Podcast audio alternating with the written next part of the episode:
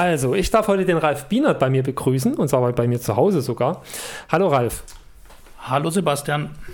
Ja, bevor du dich hier kurz vorstellst, den Zuhörern, sag doch mal, was du mir heute mitgebracht hast. Also nicht mir, aber was, was hier zwischen uns liegt. Ja, ich habe mitgebracht von Alexander Pfister ähm, sein neues großes Strategiespiel. Arbeitstitel war Kingstown, momentan Arbeitstitel Maracaibo. Und das ist ein Spiel, wo sich Alexander Pfister ein bisschen mehr einbringt beim Verlag Games Up, den ich leite. Und wir wollten es eigentlich für Essen 2018 rausbringen, wird vermutlich aber Frühjahr 2019 werden. Okay, gut. Über das Spiel reden wir dann nochmal ein bisschen genauer. Ähm, du sagst, du hast deinen eigenen Verlag, Games Up. Erzähl doch mal, wie es dazu gekommen ist oder wie du generell, was du in der Spielebranche so treibst. Genau, ich habe 2016 angefangen, eine, ähm, ein Spiel zu veröffentlichen in Zusammenarbeit mit Martin Wallace. Der hat sich damals bereit erklärt, eine Spielidee zu liefern. Wir haben ein äh, älteres Spiel von ihm neu aufgelegt, mit völlig neuen äh, Mechanismen angereichert. Es hieß The Arrival, inzwischen auch in der USA von Cryptozoic mit äh, neu aufgelegt. Äh, lief ganz gut und letztes Jahr habe ich dann mit Iron Games zusammen ähm, ein Spiel rausgebracht, Karthago, auch ein, eine Neuauflage eines äh, älteren Titels von Bernd Eisenstein, aber auch wieder mit neuen Mechanismen angereichert. Und dieses Jahr hatte ich eigentlich vor, ähm, das Spiel Maracaibo rauszubringen mit Alexander Pfister, aber mm, wir sind jetzt ein bisschen im Hintertreffen mit der Entwicklung, das heißt, es wird wahrscheinlich erst 2019 werden. Ja, es wird dann mein drittes Spiel sozusagen. Und du sagst, äh, The Arrival von Martin Wallace ist dann aus, aufgrund der Zusammenarbeit der Verlag entstanden oder gab es den Verlag vorher und dann bist du irgendwie mit Martin Wallace zusammengekommen? Nee, das hat sich äh, ergeben. Also ich bin eigentlich ursprünglich äh, aus der Rollenspieler-Szene, äh, habe viel Brettspiel dann gemacht und das Problem war mehr Brettspiel und dann ähm, ist bei mir der Wunsch stärker geworden, ähm, auch selber was zu publizieren. Ähm, einer meiner ja, Lieblingsautoren ist Martin Wallace. Ich habe den auch einfach dann angeschrieben, äh, ganz frech, und gefragt, ob er da eine Spielidee liefern kann und ihm mein Vorhaben geschildert.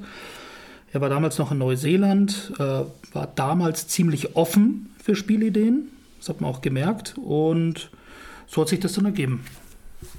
Okay. Und ist das dann der Games Up ähm, quasi bis ein Ein-Mann-Verlag, eine One-Man-Show oder wie, wie gibt es da noch?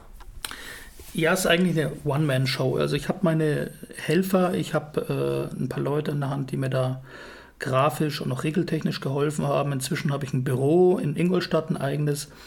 Aber weil ich auch tätig bin für Lookout Games, ähm, quasi teile ich mir das Büro mit Games Up und Lookout. Okay, und sag mal noch ein bisschen was zu deiner Arbeit bei Lookout Games. Äh, bei Lookout Games bin ich jetzt ein halbes Jahr. Ich bin schon hauptsächlich als Redakteur angestellt, aber auch als Steuerberater. Ich bin auch examinierter Steuerberater, habe auch lange Jahre in der Steuerkanzlei gearbeitet, auch eine geleitet.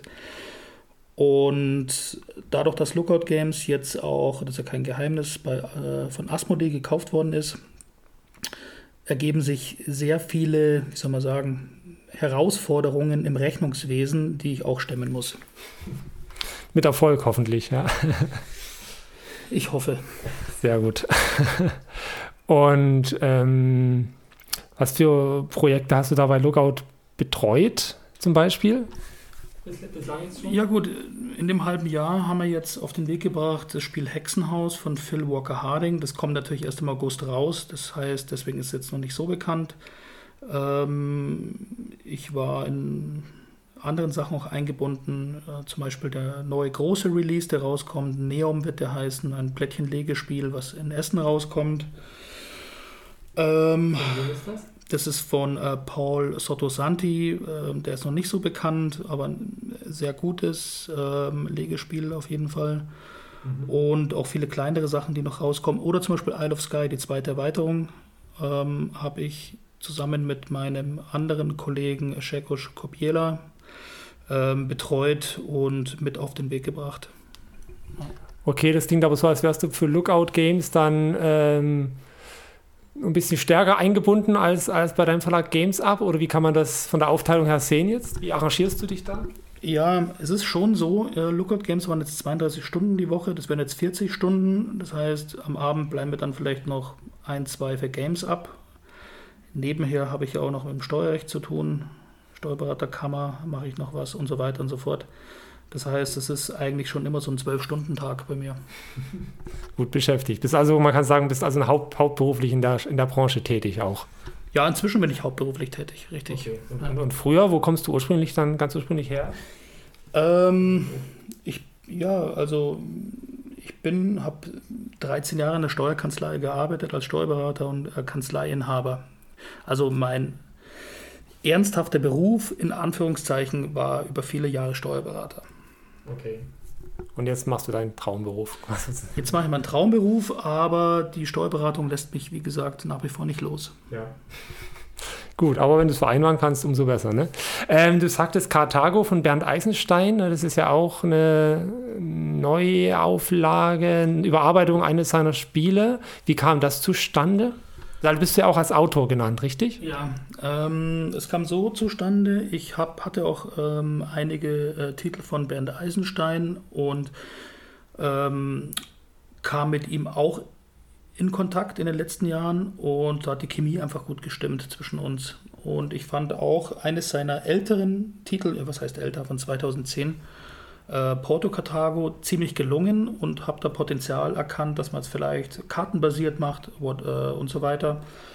Ähm, da war er ganz offen, hat dann eine sehr gute Grundidee geliefert und wir haben zusammen die dann ausgearbeitet und da ist ein völlig neues Spiel draus geworden dann. Okay. Und wie kam es jetzt äh, ähm, zu der Zusammenarbeit mit Alexander Pfister? Wie seid ihr euch über den Weg gelaufen quasi? Ähm, das ist ganz witzig. Eigentlich haben wir uns erstmal über Facebook angefreundet. Weißt du selber, Facebook, sich über Facebook anfreunden bedeutet normalerweise erstmal gar nichts. Ähm, aber wir haben dann im Facebook-Chat, wurde es immer intensiver. Er fand es ganz interessant, äh, meine Alleingänge als Kleinverleger. Ich fand ihn natürlich super, was er gemacht hat. Äh, Port Royal, ähm, Isle of Sky und so weiter. Und irgendwie ist ich kann es gar nicht sagen, das ist irgendwie so ein Selbstläufer geworden und irgendwann kam er auf die Idee, ähm, dass er eine Idee hätte, die er gerne bei Games absehen würde, ähm, unter der Prämisse, dass er sich ein bisschen stärker da auch engagiert. Das heißt, ähm, mit dem Spiel, was jetzt vorliegt, ähm, verlässt er, ich würde ich würd jetzt nicht sagen, dass die Autorenrolle verlässt, aber ähm, ja gut, er wird auch nicht Verleger, aber er ist viel stärker eingebunden in die, ähm, in die Entwicklung und in den Vertrieb als normaler Autor jetzt, sagen wir es mal so. Und es war auch sein Anliegen, dass er da noch ein bisschen mehr Fuß fassen kann, auch in der Schiene, in der Verlegerschiene, sagen wir mal so. Mhm. Und da hat er dann schon gesehen mit äh, Games Up, ähm, hat er schon Potenzial gesehen, kleiner Verlag, der ist ungebunden, der ist offen, der ist auch für Beteiligungsstrukturen offen. Und so hat sich das dann ergeben, dass wir beide jetzt ein Joint Venture eingegangen sind, was über normale ähm, ja, Verbindungen Verlag, Autor hinausgeht. Okay. Aber was ist dann jetzt äh, genau, wie, wie teilt ihr dann euch die Arbeit auf? Und du sagst, er macht da auch so die Verlegerrolle. Was ist dann deine Rolle? Hm, er macht jetzt nicht in dem Sinne die Verlegerrolle, aber er ist ähm, stärker eingebunden in die Entscheidungen. Ähm, normalerweise entscheidet ja der Verleger, wie hat es letztlich auszusehen, wie heißt das Spiel, ähm, Redakteure greifen in die Regeln ein und so weiter und so fort ähm, stärker ein, als, als dem Auto manchmal lieb ist. Das ist hier eben nicht der Fall. Also Alexander Pfister hat hier alle Mitspracherechte. Ähm, und insofern sind wir quasi beide auf Augenhöhe, sagen wir es einfach mal so in dem Ganzen. Und ich nutze natürlich die Strukturen und die Erfahrungen, die ich schon habe mit den anderen zwei Titeln, die ich schon herausgebracht habe, äh, mit den Kontakten. Ähm, und ähm, ja, also Games Up steht ja schon und für ihn ist es ganz gut, dass er jetzt nicht nochmal alles von vorne selber machen muss, sondern quasi er bedient sich auch dieses Vehikels, das halt schon vorhanden ist, Games mhm. Up. Ja. So kann man es ungefähr sehen. Ne? Wird äh, dann auch der Vertrieb über, über dich Games ablaufen oder wie, wer, wer übernimmt den? Also es ist so angedacht und zum Teil auch schon eingetütet. Ähm, in ähm, Deutschland werden die Händler über DLP Games versorgt, also Rainer Stockhausen wird es in Angriff nehmen. Wir werden den Endkunden möchte ich schon über meinen Shop, also sei es direkt über den Webshop von Games Up oder über Amazon, wo ich auch äh, als Händler äh, gelistet bin. Ähm, also entweder so und international ist natürlich der amerikanische Markt der entscheidende und da haben wir mit Capstone Games, mit dem Inhaber Clay Ross jetzt einen strategischen Partner aufgemacht, der ja für uns ganz, ganz wichtig ist, auf jeden Fall. Also das, das steht schon, Deutschland, äh, Nordamerika steht.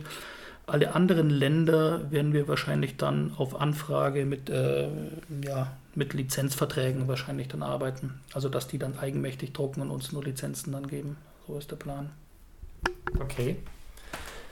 Wann ist eigentlich dann, wenn du sagst, er kam mit der Idee auf dich zu, wann, wann war das? Wie lange ist das her? Um ein bisschen eine, eine Vorstellung zu bekommen, wie lange so ein Prozess, so, weil das ist ja doch ein bisschen was Größeres hier wieder, ne? Also, du sagst, es ist ein nächstes großes Spiel. Ja, wann, wann ging das los? Ich würde sagen, so ungefähr, als er gesehen hat, dass ich mit meinem zweiten Spiel Karthago auch ordentliche Arbeit gemacht habe. Also im Herbst letzten Jahres ging das dann ungefähr los, im Spätherbst nach Essen in etwa. Er wollte ja auch sicher gehen, dass, ähm, ja, dass er da ein Vehikel hat, äh, jemand, der so ein bisschen die Strukturen auch schon kennt, also nicht ein kompletter Neuling ist. Ich bin natürlich schon relativ neu in dem Metier, muss man dazu sagen. Ich habe bei weitem nicht die Strukturen, aber ich weiß zumindest, wie man Spiel produziert und inzwischen weiß ich auch, wie man es vertreibt. Okay, wie weit, aber wie weit war das Spiel dann schon, als er dir das erste Mal davon erzählt hat? Ich fand schon, dass es relativ weit war. Also jetzt Maracaibo ähm, ist ein Spiel, was über die letzten Monate ähm, schon noch viel Entwicklung durchgemacht hat, aber die, ähm, die Grundidee stand schon von Anfang an. Es war damals schon ein sehr gutes Spiel. Aber wir haben immer wieder so ein paar Sachen aufgegriffen und gesagt, ja, da schrauben wir, da schrauben wir. Und deswegen ist es über Monate jetzt gelaufen. Also schwer zu sagen. Es war damals schon gut und wir versuchen halt jetzt ein sehr gutes oder ein äh, exzellentes Spiel daraus zu machen. Ja. Dann erzähl doch mal ganz kurz, worum es in dem Spiel geht und was wir als Spieler da machen müssen. Ja, wir befinden uns im 16. oder 17. Jahrhundert, äh, Kolonialzeit in der Karibik. Wir sind alle, ich möchte mal sagen, Glücksritter. Ähm, keiner von uns gehört einer bestimmten Nation an. Gleichwohl versuchen wir bei den vorherrschenden Nationen der Karibik, äh, Spanien, England und Frankreich, ähm, ja, unseren Einfluss zu vergrößern. Da bekommen wir natürlich auch Siegpunkte am Ende. Wir bewegen uns in der Karibik von Insel zu Insel, überspringen auch manchmal eine und versuchen bei den Inseln, ja, versuchen unser Glück. Sei es, dass wir ähm, in den Städten bestimmte Aktionen machen, sei es, dass wir äh, versuchen, Questen, also Abenteuer zu erleben. Gleichzeitig müssen wir unser Schiff ausbauen, ähm, um immer mehr Vorteile zu generieren und das ganze Spiel ist auch stark kartengesteuert. Das heißt, ähm, es ist entscheidend, dass wir die richtigen Karten zum richtigen Zeitpunkt gespielt haben. Am Ende einer Runde fahren wir alle wieder nach Europa ein, müssen da sozusagen Rechenschaft ablegen. Und dann kommen auch wieder völlig neue Karten ins Spiel. Ähm, Alexander hat auch so Anleihen von einem, ja, ich möchte mal sagen, Legacy mit reingepackt. Das heißt, wie es aussieht, ähm, kann sich das Spiel so entwickeln, dass man bestimmte Spielstände auch für die nächste Partie äh, mitnehmen kann. Es ist ganz interessant, dass sich eine Stadt dann manchmal äh, von, von einem Dorf in ähm, eine Großstadt verwandelt oder umgekehrt. Also wir erleben hier auch eine, äh, eine richtige Kolonialgeschichte mit. Okay, das ist aber dann nicht Legacy in dem Sinne, dass man sagt, wir haben permanente Veränderungen vorgenommen, sondern man kann alles resetten, ja? Man könnte theoretisch alles resetten. Das ist so, es ist ja Karten und Plättchen ähm, gesteuert. Wenn wir eine Partie haben, wo irgendein besonderes Plättchen jetzt mehr oder weniger zufällig ins Spiel kommt, äh, und es ist ein besonderes Plättchen, das ist auch markiert, dann kann man das mit in die nächste Partie nehmen, weil ähm, wenn man nochmal eine machen will, ähm, ja, nur ein ganz grobes Beispiel. Wir stellen uns vor, ähm, wir treffen auf eine Stadt und auf ein Ereignis Ähm, da bricht die Pest aus oder die Cola oder was auch immer und diese Stadt schrumpft quasi zum Dorf. Mm, und wir müssten das sozusagen abbilden mit einem Plättchen, dass es nur noch ein Dorf ist. Dann würden wir dieses Plättchen äh, mit ins nächste Spiel nehmen, um dies halt dann darzustellen. Ja. Okay, alles klar. Ähm, ansonsten, ich will jetzt gar nicht weiter groß tief einsteigen. Wir werden dann gleich mal eine Partie spielen und dann danach nochmal drüber sprechen. Äh, letzte Frage, das ist ja alles noch Prototyp, was hier liegt. Wer wird das letztlich illustrieren? Das wird Andreas Resch machen, ein erfahrener, ebenfalls österreichischer Landsmann, so wie Alexander auch. Andreas Resch hat der Great Western Trail schon gemacht. Das heißt, er ist äh, ein ausgezeichneter Spielillustrator, insbesondere ähm, seine Erfahrung mit äh, Symbolik, mit Darstellung von Karten und so weiter und so fort. Wir haben flankierend noch eine aufstrebende französische ähm, Grafikerin, Aline Kirmann aus dem Elsass, noch gewonnen. Die wird ihm so ein bisschen ein paar Char äh, Charakterköpfe beisteuern, äh, weil es dann doch relativ umfangreich ist. Das heißt, es wird, glaube ich, schon ganz erfrischend, die Erfahrung von Alexander, äh, Andreas Resch, äh, verbunden mit äh, so einem Newcomer, Aline Kirmann aus Frankreich. Ah ja, sehr schön. Klingt gut. Okay, dann würde ich sagen, dann legen wir mal los. Du erklärst mir jetzt mal genau, wie es funktioniert. Dann spielen wir eine Partie und dann melden wir uns danach nochmal und ja, dann schildere ich mal so ein bisschen meine Eindrücke oder wir sprechen mal über ein paar Mechanismen. Ja, alles klar. Alles klar. Bis später.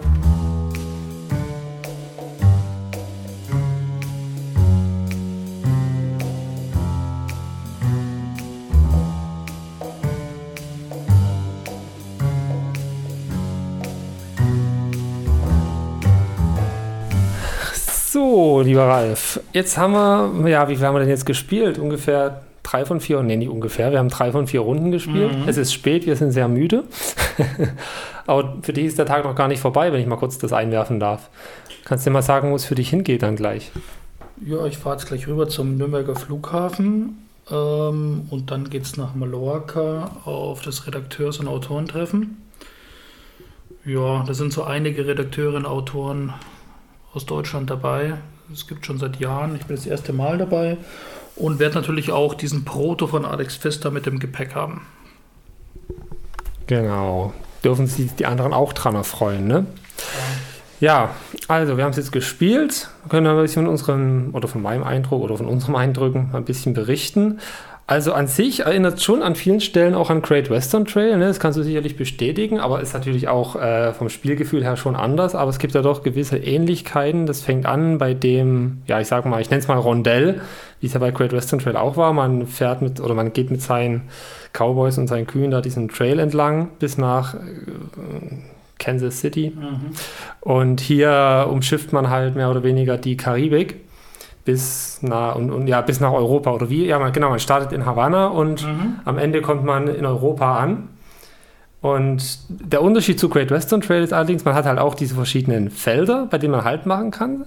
Äh, Stadtfelder sind das, was bei Great Western Trail halt die Gebäude waren, ähm, wo man dann gewisse Aktionen ausführen kann. Ne? Man hat auch Handkarten, die man dann spielt oder ein bisschen Gebäude, die man bauen kann und so weiter.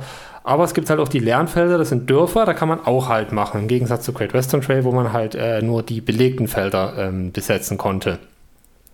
Und hier ist aber lustigerweise so, der erste Spieler, der am Ende der, des Rondells angekommen ist, der beendet dann auch die Runde wirklich. Es ist nicht so, dass einfach jeder macht da sein eigenes Ding und macht halt seine Rundgänge, sondern der erste, der am Ende angekommen ist, also in Europa, der zwingt die anderen auch aufzuhören, die Runde zu beenden. Ja, dann gibt es halt eine Punktabrechnung und davon profitieren aber auch die Spieler, die halt die Runde nicht beenden konnten trotzdem. Also es ist jetzt nicht so gemein, dass es, dass es dann heißt, ähm, ja, die anderen, die, die werten halt dann ihre Karten nicht, sondern die Wertung gilt für alle. Aber nichtsdestotrotz muss man halt auch ein bisschen mehr auf seine Mitspieler achten. Ne? Wie weit ist der jetzt mein Gegner und schaffe ich überhaupt noch was zu machen jetzt die Runde? Ah, oder ist der dann jetzt, macht er jetzt schon gleich dicht? Das scheint ja doch ganz interessant. Ähm, was natürlich äh, ein neuer Aspekt, okay, wie ich schon sagte, man hat Handkarten, allerdings zieht man dann auch immer wieder auf dem Handkartenlimit nach, auch wie bei Great Western Trail, aber nicht von einem eigenen Stapel, sondern es gibt Gemeinschaftsstapel. Also dieser Deckbau, den man da von dem Cowboy-Spiel kennt, der entfällt hier.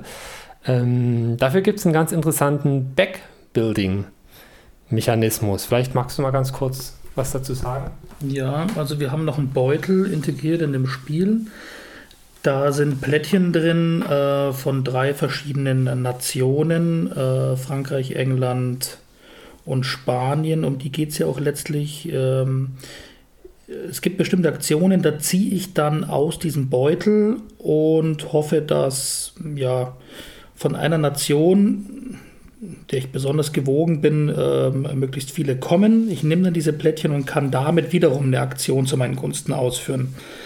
Ich kann aber auch den Inhalt dieses Beutels beeinflussen, indem ich mehr Plättchen einer Nation durch bestimmte äh, Aktionen noch mit reinwerfe, also diese Na Nation damit stärke.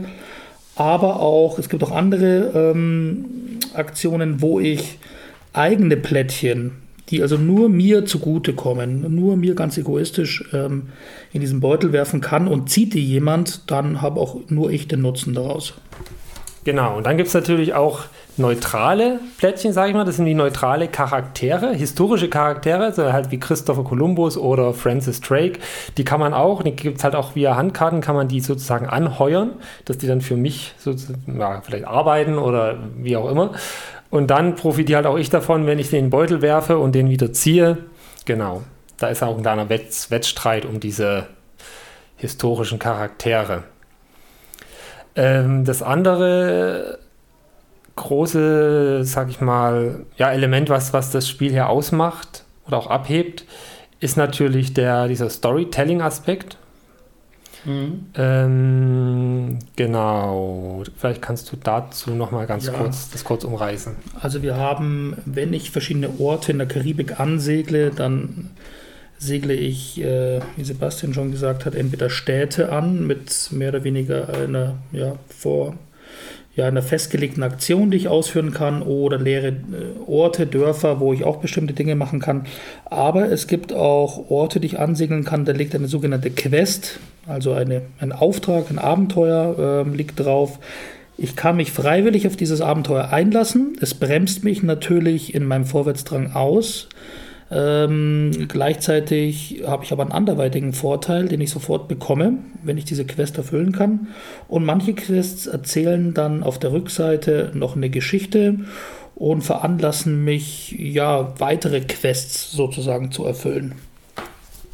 Genau, und die Geschichte, die ist dann auch nicht nur, besteht dann auch nicht daraus, ähm, aus ein oder zwei Quests, sondern es sind richtig mehrere Quests, die aufeinander aufbauen und es ist halt eine Geschichte, die dann, ja, keine Ahnung, wie über sechs, sieben, acht verschiedene Kärtchen, die dann da ins Spiel kommen und auf die Felder gelegt werden, die man dann ansteuern kann. Und es ist nicht nur auf einen Spieler beschränkt, sondern wenn ein Spieler diese Quest auslöst und damit ein neues Plättchen reinbringt ins Spiel, kann dann auch ein anderer Spieler dieses Plättchen anfahren und da die Quest dann weiter äh, erzählen oder weiterspinnen, wie auch immer.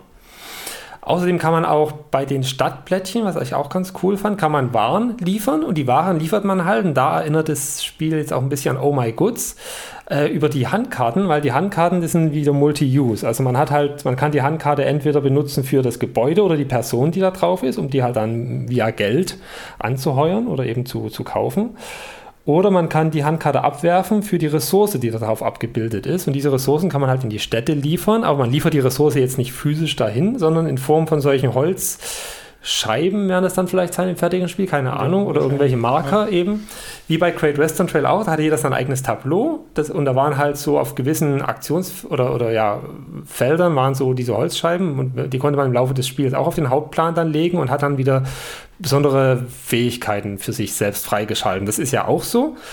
Da kann man dann halt seine Bewegungsreichweite erhöhen oder das Handkartenlimit erhöhen, wie man das auch kennt oder auch noch andere, viele andere Dinge. Der Unterschied ist halt, es ist ein bisschen schwieriger hier, weil man muss jede Aktion doppelt freischalten. Also auf jedem Feld liegen dann halt zwei solche Scheiben und nicht nur eine. Also mhm. es dauert dann tendenziell ein bisschen länger, ne? Mhm. Genau, das ist auch so eine Eigenheit hier. Ähm, ansonsten, was auch ganz interessant ist, ist eben, es gibt noch so eine ja, Erkundungs, so ein Bereich, also ja, so eine Erkundungsleiste. Da, wie hattest du es vorhin thematisch gesagt? Man schlägt sie durch die Büsche. Genau, so eine Art Expeditionsleiste, wo jeder Spiel, äh, Spieler noch versuchen kann, sich ja eine Schneise durch den Dschungel zu schlagen, sozusagen, um da weitere Vergünstigungen zu bekommen. Da kommt noch ein weiteres taktisches Element dazu. Es gibt Möglichkeiten, da äh, bestimmte Felder zu überspringen, wenn ich es geschickt mache. kann ich sozusagen punktgenau mir noch äh, Belohnungen abholen oder ich versteife mich ganz auf diese Expedition, versuche bis zum Ende da zu kommen bei dieser Leiste, wo dann auch zahlreiche Punkte äh, winken. Ist also auch ein strategisches Element, was noch mit reinkommt. Ja, und das ist natürlich wieder immer die Qual der Wahl. Ne? Man kann nicht alles machen. Worauf konzentriere ich mich? Mache ich voll auf Expedition und baue dann auch entsprechend die Gebäude aus meiner Hand, die mich in meiner Expedition voranbringen oder mir halt noch zusätzliche Siegpunkte bringen? Oder gehe ich wirklich eher auf diese Einflussleiste von den verschiedenen Nationen oder ich, ich konzentriere mich auf Siegpunkte durch Gebäude oder durch Personen. Also man hat wieder viele Möglichkeiten zum Ziel zu kommen hier. Ähm, was ich noch vergessen hatte vorhin zu diesem Story-Aspekt, geht auch so eine kleine Legacy-Komponente mit einher, hattest du ja auch an, eingangs schon mal angedeutet. Mhm. Das kommt auch durch diese Geschichtskärtchen dann, kommen halt auch so Sachen wie halt, was du sagtest, eben eine Stadt, die dann wieder zum Dorf degradiert wird oder ein Dorf, was zur Stadt aufgewertet wird. Und das kann man dann wirklich auch, wenn man will, in die nächste Partie mitnehmen, diese Information und dann eben die nächste Partie schon so anfangen, wie, genau, das halt meinetwegen Providence kein Dorf mehr, sondern eine Stadt oder Cartagena aufgrund einer Seuche von der Stadt zum Dorf degradiert wurde und somit die Aktionen, die man dort machen kann, auch äh, ein bisschen schwächer sind. Ja, das ist auch mhm. sehr, sehr interessant gelöst. Ähm, ja, ansonsten, das war mal so ein grober Überblick von den Regeln, von der Komplexität her. Ich meine, der Alex sagte ja in dem Interview, was ich mit ihm hatte da vor zwei Folgen, dass, ähm, dass es unter Great Western Trail liegt.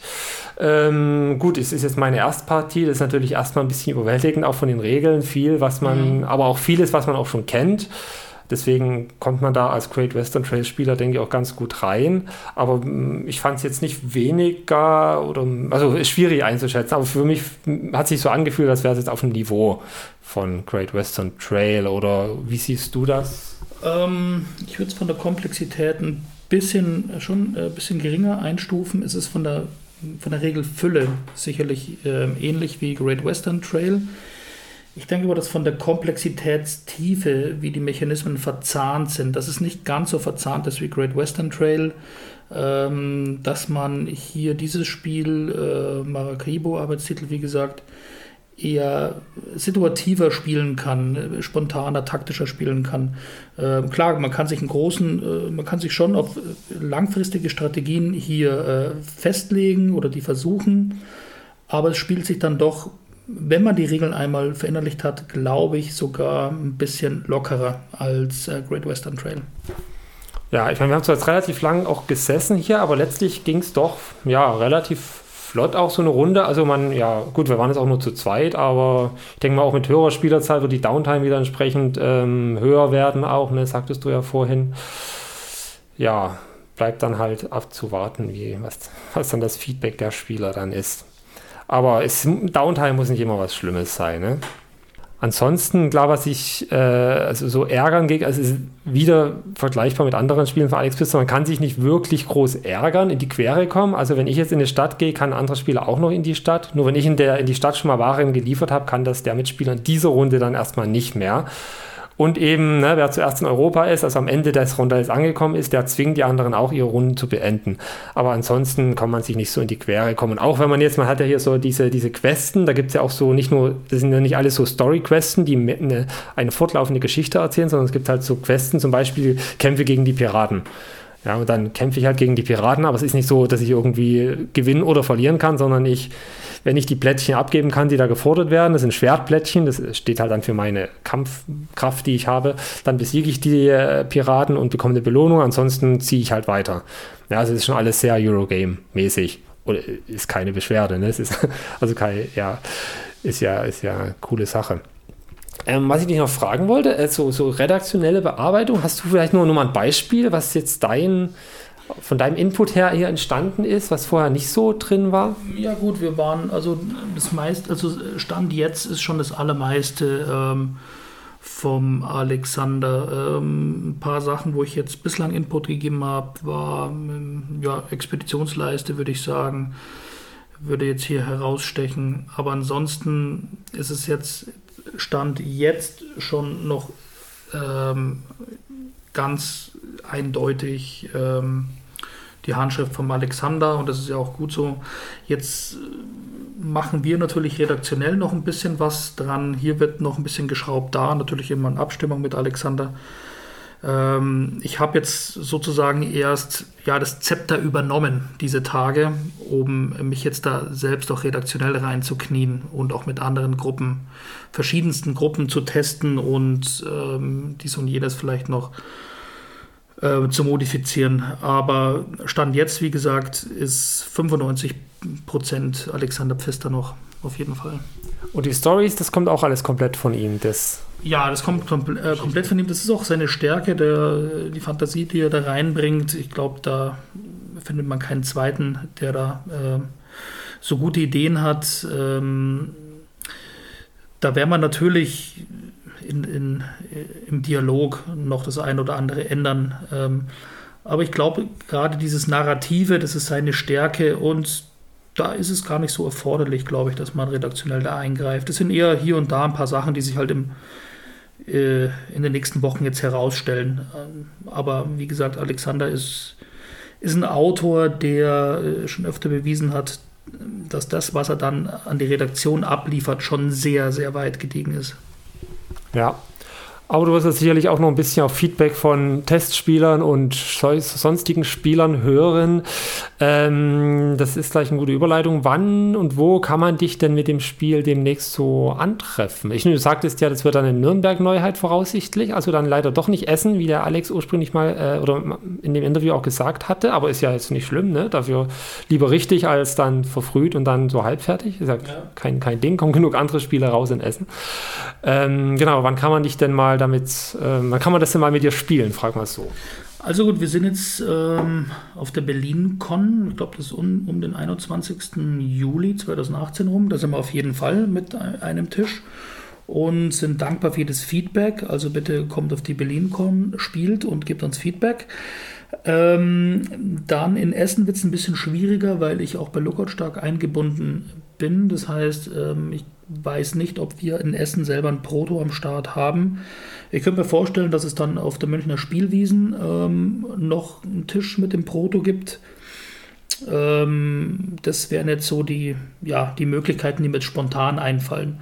Aber natürlich ist jeder im Raum, äh, im mittelbayerischen Raum, sage ich mal, äh, eingeladen, äh, mich anzuschreiben über Games Up, über die Homepage. Und ähm, da gibt es sich sicherlich immer eine Möglichkeit.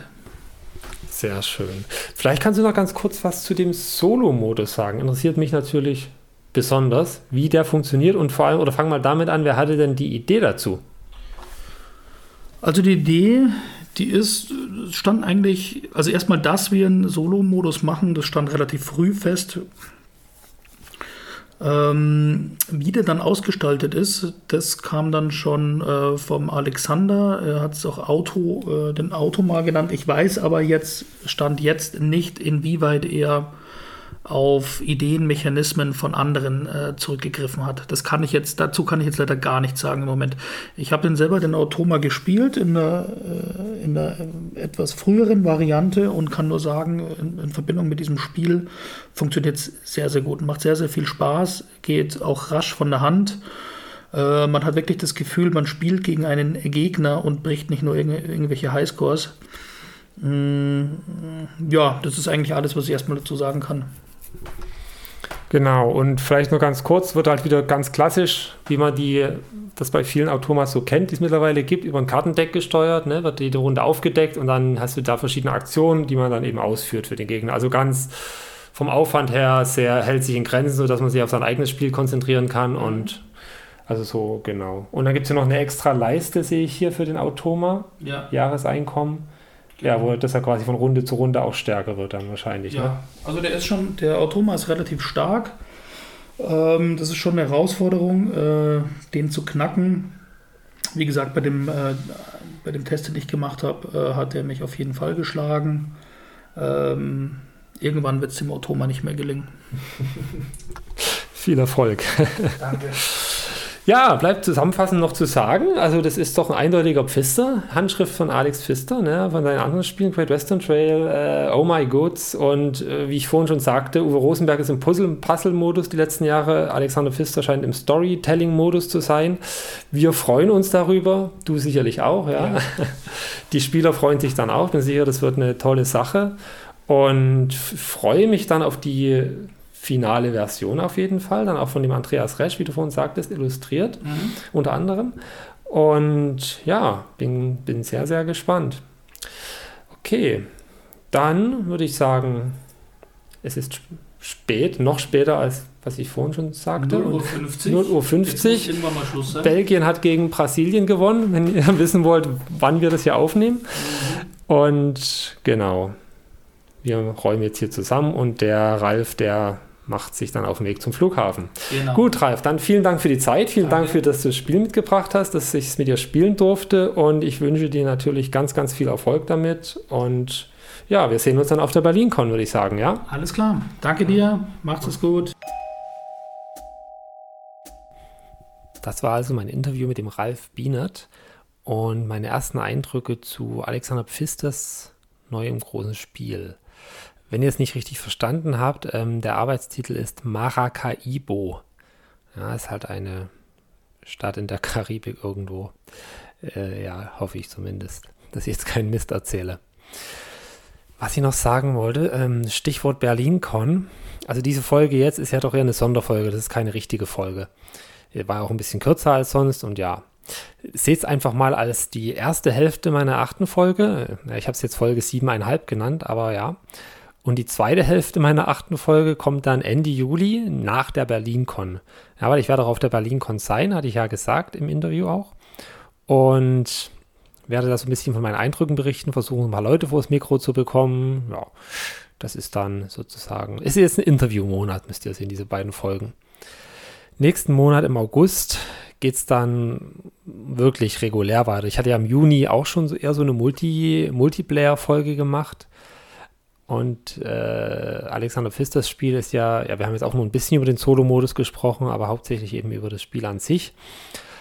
Und auch auf der BerlinCon werde ich jetzt nicht groß auf die Suche nach Solospielen explizit gehen. Ich will einfach so ein bisschen die Eindrücke einfangen da, ja, und mit ein paar Leuten quatschen und mal schauen, was es da so zu sehen gibt und zu spielen gibt. Und noch ganz kurz zu dem Maracaibo. Also ihr müsst natürlich bedenken, das war Prototyp, das Spiel ist noch in der Entwicklungsphase und die Sachen, die wir jetzt so gesagt haben, mm, das, da kann sich noch einiges ändern, da wird sich sicherlich auch noch einiges ändern. Ja, ich wollte jetzt auch, meine mm, Intention war es jetzt nicht, irgendeine Rezension hier abzuliefern, sondern einfach erstmal euch ein paar Eindrücke zu geben, dass ihr wisst, worum geht es in dem Spiel. Ja, wie sind die Mechanismen, wie vergleicht, wie, wie, wie ist, äh, kann man es mit anderen Alex Pfister Spielen vergleichen und ich glaube, das ist auch gelungen. Ihr wisst jetzt zumindest mehr als vorher und das ist schon mal gut. Ja. Okay, dann ähm, belasse ich es dabei und wir hören uns in ungefähr zwei Wochen wieder nach der BerlinCon und nach der Verleihung des Spiel des Jahrespreises. Mal gespannt, wer da gewinnt. Alles klar. Dann habt eine schöne Zeit. Bis dann. Tschüss.